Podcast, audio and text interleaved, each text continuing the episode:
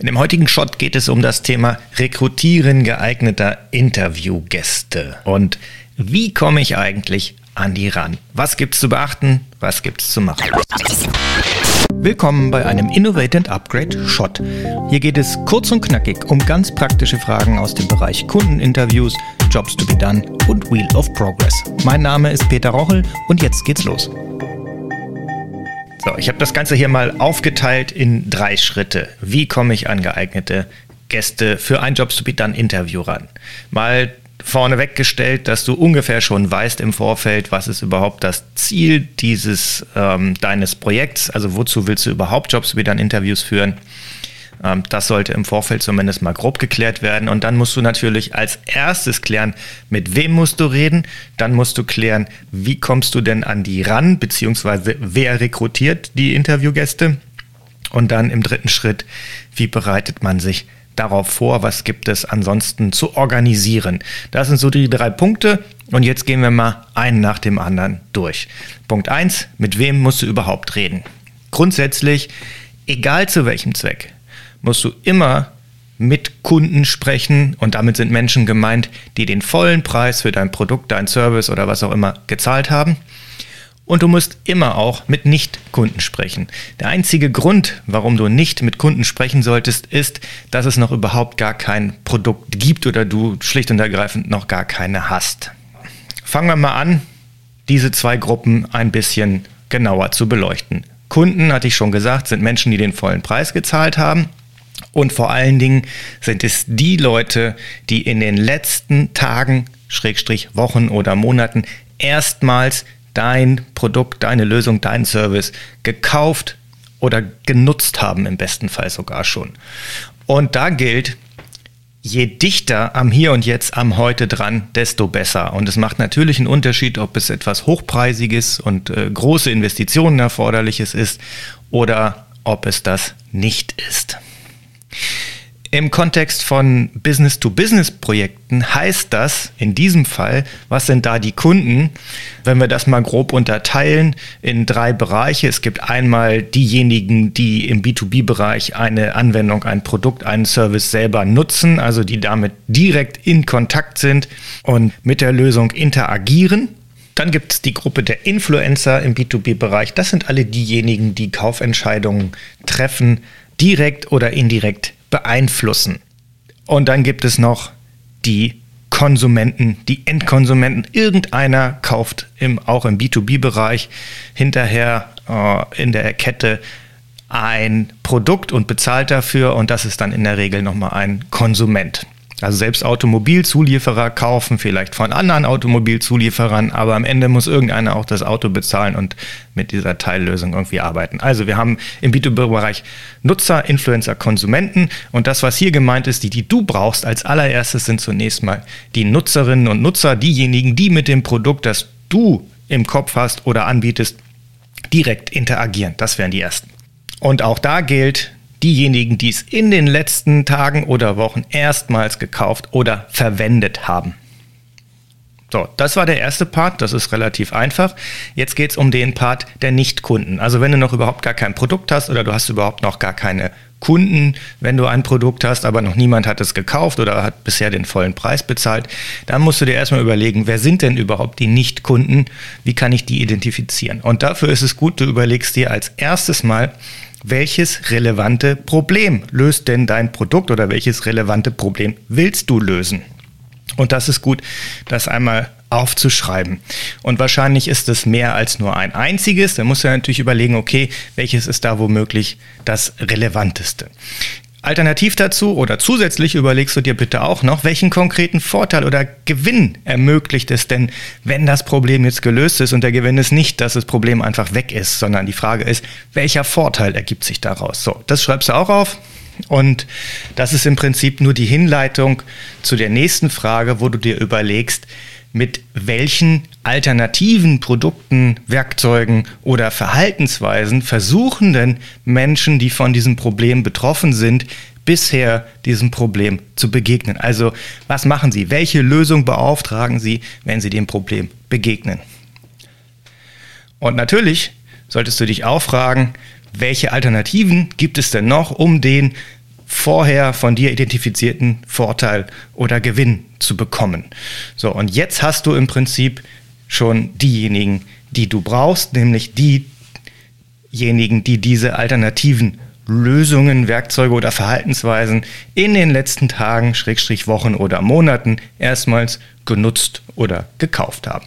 Und das sind die, mit denen du reden musst. Wenn du jetzt meinst, hm, das ist mir aber viel zu allgemein, dann kannst du dir zusätzlich noch überlegen, in welchem Kontext, also in welchen Situationen kommen womöglich diese alternativen Lösungen zum Einsatz, dann kannst du es noch ein bisschen genauer definieren. Also so identifizierst du die Nichtkunden. Damit hätten wir jetzt erstmal geklärt, mit wem musst du überhaupt reden? Also wer sind deine besten Kandidatinnen und Kandidaten? Als zweites hatte ich gesagt, wir überlegen mal, wie kommst du denn überhaupt ran an diejenigen? Und da gibt es im Prinzip zwei Möglichkeiten. Entweder du kümmerst dich selbst drum oder du beauftragst eine Agentur damit. Jetzt ist die Frage, wie kann man das am besten entscheiden? Erste Frage ist erstmal in Bezug auf, kann ich es selbst machen? Ähm, besteht denn überhaupt ein direkter Zugang zu diesen Menschen? Und äh, einfachen Zugang kriegt man in aller Regel, wenn man schon Produkte hat und das Unternehmen funktioniert schon, über den eigenen Vertrieb oder den After-Sales-Service, den Kundendienst in dem Sinne oder auch das eigene Marketing, kann ich mir über diese Kanäle leicht und mit geringstmöglichem Aufwand Zugang zu diesen Menschen verschaffen. Gibt es da schon eine Verbindung? Wenn ja, dann sollte man das auf jeden Fall tun.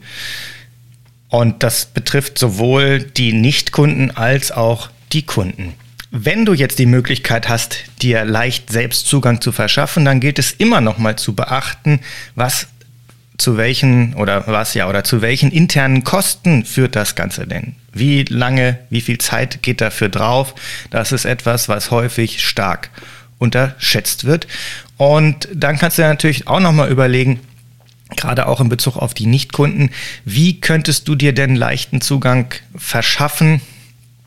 Im Bereich äh, Social Media zum Beispiel, über Lieferanten, über Business-Netzwerke oder Plattformen im B2B-Bereich, zum Beispiel Xing oder LinkedIn oder über äh, Konferenzen und Co. Also gibt es da leichten Zugang, um die richtigen Leute zu identifizieren, die jetzt schon auf deiner Liste stehen, denn das hatten wir ja im ersten Schritt überlegt. Also kriegst du das selber hin. Wenn nicht, dann gibt es immer noch die Möglichkeit, Agenturen damit zu beauftragen. Das hat natürlich mit einem Invest in Geld zu tun, denn die machen das nicht gratis und so furchtbar viele gibt es da auch gar nicht, die das machen. Gerade im B2B-Bereich äh, haut das auch mal ganz schön ins Kontor. Und da sprechen wir häufig über Preise, die ähm, alleine für den ähm, für den Aufwand, einen sogenannten Screener zu schreiben. Da kommen wir gleich nochmal dazu, was das ist wo das schon im Bereich mehrerer hundert Euro liegt, alleine zu definieren, mit wem müssen Sie überhaupt reden. Und je schlechter du da vorbereitet bist, desto teurer wird das hinten raus. Ähm, nichtsdestotrotz bin ich ein großer Freund davon, gerade im Bereich der Nichtkundenagenturen zu beauftragen, weil es unterm Strich meistens viel, viel günstiger ist, als sich selbst darum zu kümmern. Also günstiger im Sinne von, es spart jede Menge Zeit und interne Ressourcen und nervige Aufwände und doppelte Arbeiten. Das gilt es also zu beachten. So, das heißt, wenn du jetzt diese Entscheidung getroffen hast, habe ich die Möglichkeit, mir selbst einfach und leicht Zugang zu verschaffen. Mach es selbst. Und wenn du entschieden hast, nee, wir machen das mit einer Agentur, dann äh, ist das auch völlig in Ordnung. Meistens läuft das auf eine Halb-Halb-Lösung hinaus. Das heißt, wenn es Kunden gibt, die rekrutieren wir meistens selbst, wenn es irgendwie geht. Äh, wenn es Netzwerk, die eigenes Netzwerk gibt, dann auch die Nichtkunden. Gibt es das nicht, dann sind mindestens mal die Nichtkunden, die meistens über äh, Agenturen günstiger zu beschaffen sind.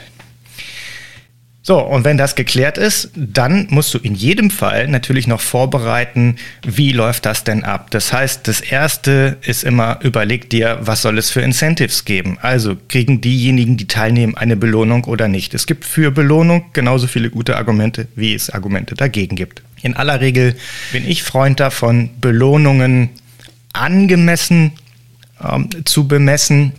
Wir arbeiten im Konsumentenbereich mit unbekannten Teilnehmenden meistens im Bereich 20 bis 40 Euro für oder bis 60 Euro für einstündige Interviewzeiten, die wir anbieten in Form von Gutscheinen oder Spenden im Bereich Aufforstung und Klimaschutz. Bei dem B2B-Bereich liegen diese je nach Branche äh, auch schon mal deutlich darüber, dann bis zu 100 Dollar oder Euro, je nachdem, in welchem Sprachraum man da rekrutiert. Das sollte man sich also vorher überlegen und einplanen.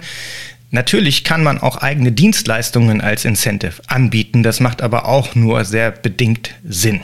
Das ist also einmal zu klären. Überlegt euch das, machen, äh, schreibt ihr das auf oder ähm, legt das schlicht und ergreifend fest, in welchem Rahmen das liegt. Und dann geht es darum, bestimmte Texte vorzubereiten. Also bereite ein Anschreiben vor, eine erste Anfrage, wenn du Leute selber anschreiben willst. Ähm, was, was erwartest du von den Leuten? Wen, wen suchst du und warum? Da dann brauchst du eine Bestätigung, das heißt für diejenigen, die gesagt haben, jo, ich bin dabei, braucht es ein Bestätigungsschreiben mit ein bisschen Hintergrundinfos dazu drin. Und dann ist es auf jeden Fall gut, sich auch schon mal ein, zwei Reminder vorzubereiten, um dann kurz vorm Termin nochmal klar zu machen, hier bald geht's los und so weiter.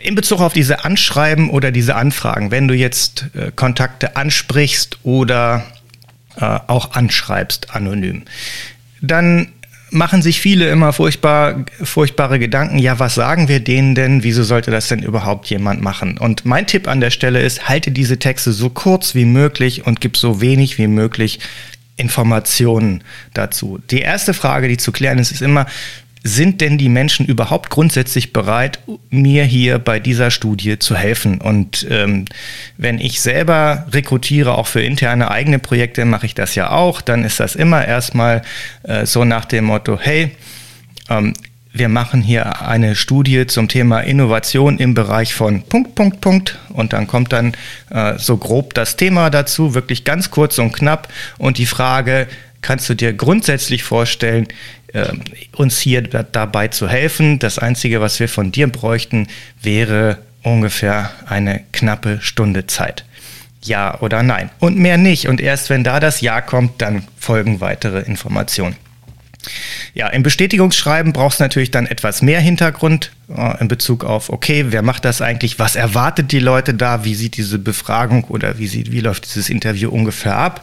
Es ist immer gut, den Leuten zu erklären, dass wir das auch aufzeichnen möchten, dass es natürlich ihr Einverständnis vorausgesetzt wird, aber das macht hinterher im Interview selbst das Ganze noch ein bisschen einfach, dann auch die Erlaubnis zu bekommen, das aufzeichnen zu dürfen.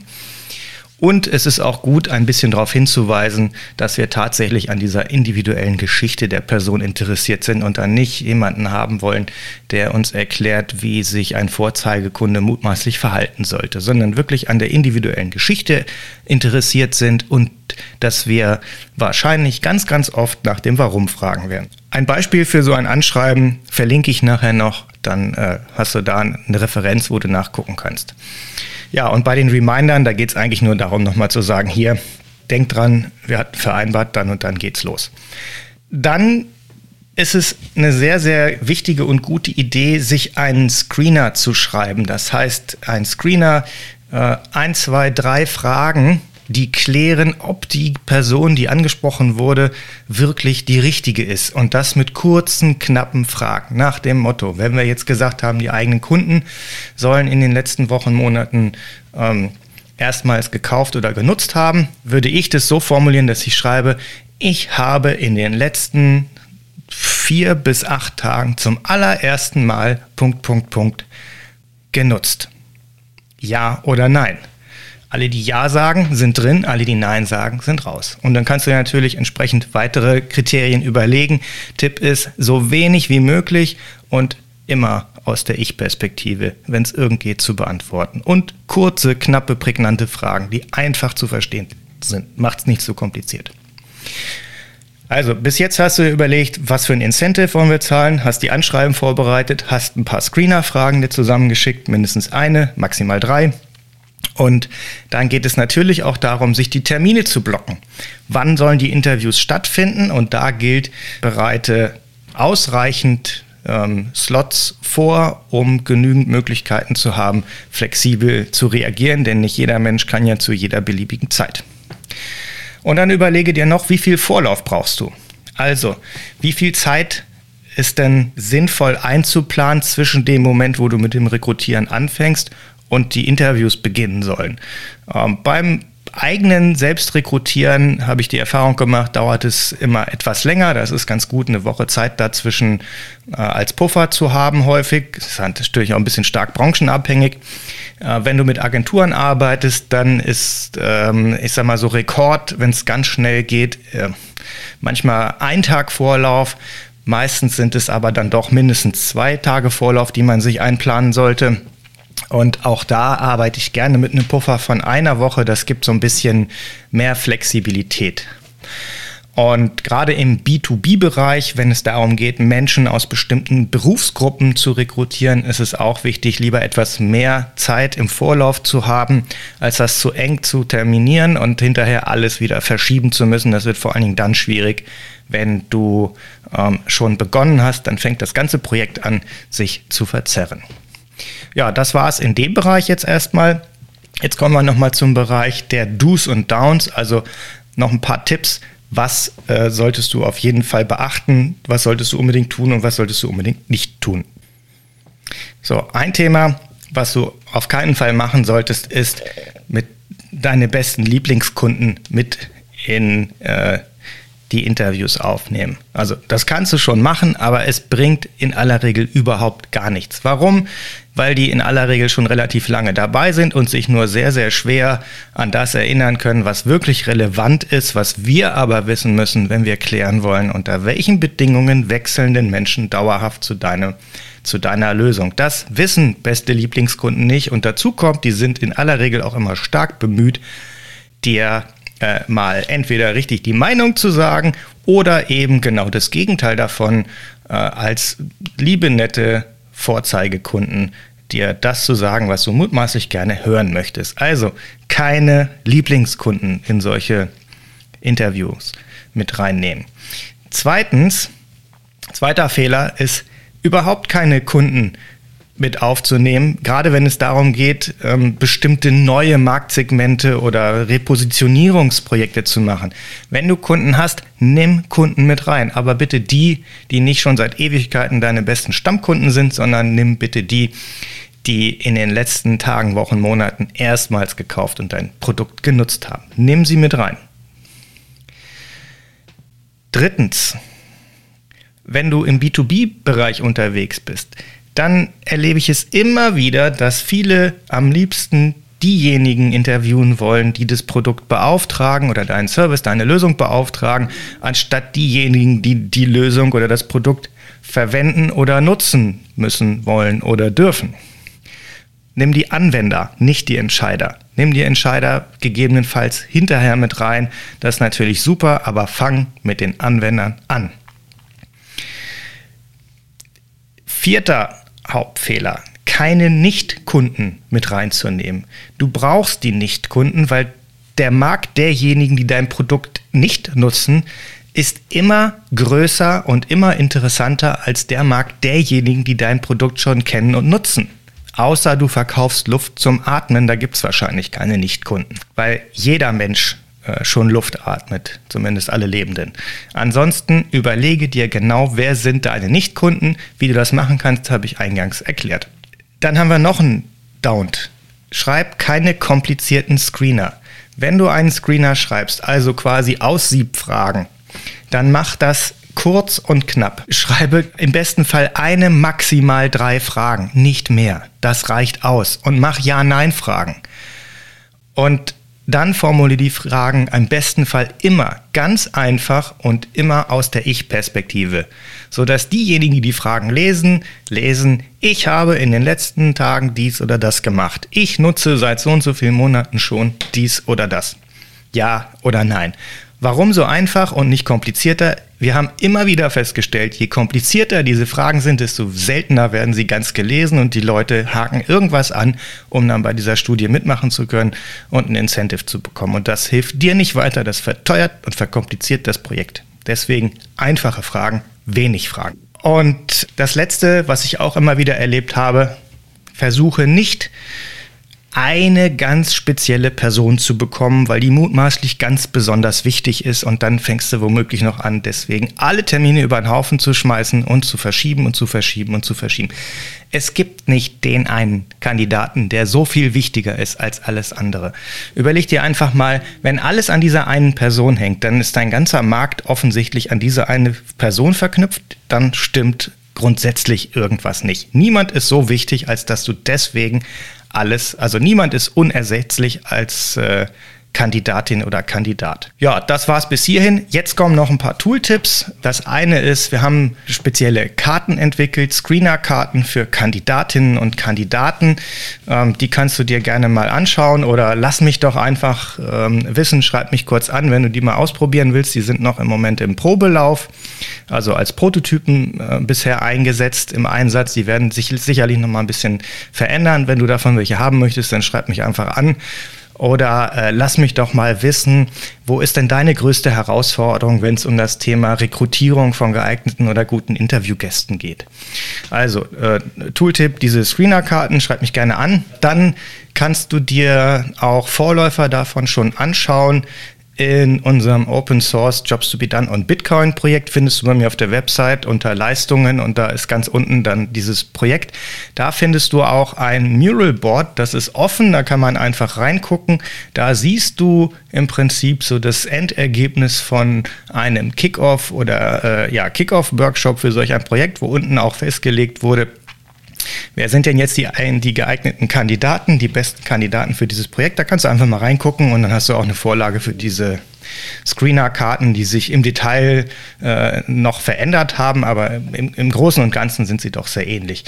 Und wenn du selber solch einen Workshop äh, für das Identifizieren von geeigneten Probandinnen und Probanden oder Kandidatinnen und Kandidaten machen willst, dann schau doch mal bei Bordel.io. Das ist eine Plattform für Remote-Workshops. Ähm, da findest du eine kostenlose Vorlage von unserem Mural Board für diese Kick-Off-Meetings. Das nennt sich Company Innovation Toolbox.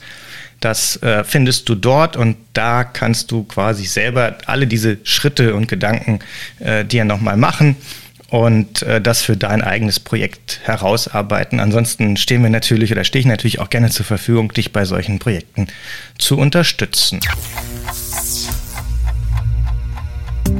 Das war's auch schon für heute und wenn du jetzt denkst, hey, ich will Innovation und Transformation endlich auch mit Jobs to be done umsetzen, sodass du immer ausreichend begeistert zahlende Kunden hast und begeisterte Mitarbeitende, die gern langfristig einen richtig guten Job bei dir machen möchten, dann melde dich bei mir. Denn genau dabei kann ich dir helfen. Mit unseren Workshops und Sprints und Trainings zum Beispiel. Es ist nämlich genau das, was wir machen. Und dabei ist es egal, wie klein oder groß dein Unternehmen ist, fast egal in welcher Branche, in Deutsch, Englisch oder Spanisch. Alle Links und Kontaktmöglichkeiten zu mir findest du in den Show Notes. Und natürlich freue ich mich riesig, wenn du diesen Podcast weiterempfiehlst oder sogar bewertest und mir Feedback gibst. Vielen Dank für deine Zeit und hoffentlich bis bald.